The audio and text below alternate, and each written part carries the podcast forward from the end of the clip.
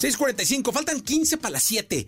Te dejo la radiografía de Antonio Banderas, que un día como hoy nació, pero de 1960. Ya está grande, ¿verdad? Ya están viejos los pastores, pero viejos los cerros.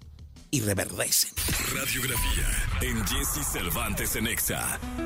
Quiso ser futbolista, rechazó a Madonna, llevó a cenar a su casa al entonces presidente de los Estados Unidos Barack Obama y cuando grabó su primera película en aquel país no hablaba nada de inglés. Nos referimos a Antonio Banderas. Hola, soy Antonio Banderas. Me gusta tocar guitarra, me gusta cantar el sol.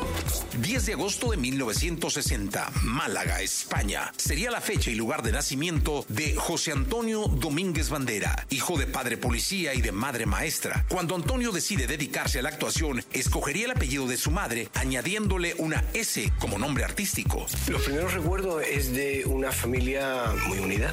Además de ser un gran actor internacional, Banderas es cantante, actor de doblaje, productor, director, empresario y hasta perfumista. En su juventud jugó fútbol para el Nacional Sport de Málaga. Sus entrenadores le auguraban una prometedora carrera en este deporte, pero una lesión acabó con los deseos de Banderas de ser jugador profesional.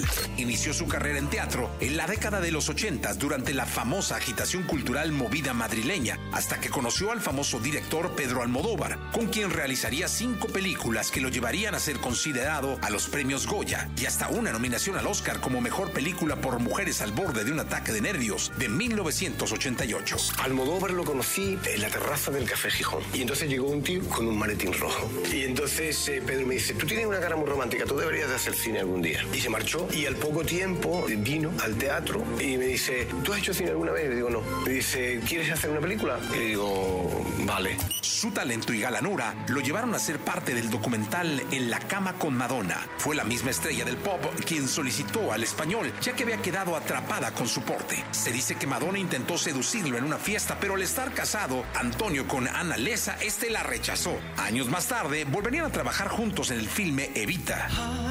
Flying adored, so young. En una ocasión, Banderas organizó una cena en su casa para el entonces presidente de los Estados Unidos Barack Obama y su esposa, quienes llegaron mucho tiempo antes al lugar. Antonio no se encontraba en el sitio y al llegar, el cerco de policía le impidió el paso a su propia casa. Cuando en 1992 le ofrecieron un papel en la película Los Reyes del Mambo, Antonio Banderas se entrevistó con la producción sin saber casi nada del idioma inglés. Total, que yo llego a Londres y me encuentro con un señor que me sienta en una silla y que me empieza a alargar en inglés y yo no me enteraba de nada. Entonces yo me aprendí tres líneas. La primera no era ni siquiera una línea, era yes. Era asentirle a todo lo que decía. La segunda era of course, por supuesto. Y la tercera era I can do that. Yo puedo hacer eso. Curiosamente, la película más taquillera del español es la que no sale su imagen, solo su voz, El gato con botas. Look me in the eyes and tell me all you care about is the gold. Just do it. Come on. Un actor que abrió fronteras, multifacético, con una carrera llena de éxitos. Él es Antonio Banderas. Ay, ay, ay,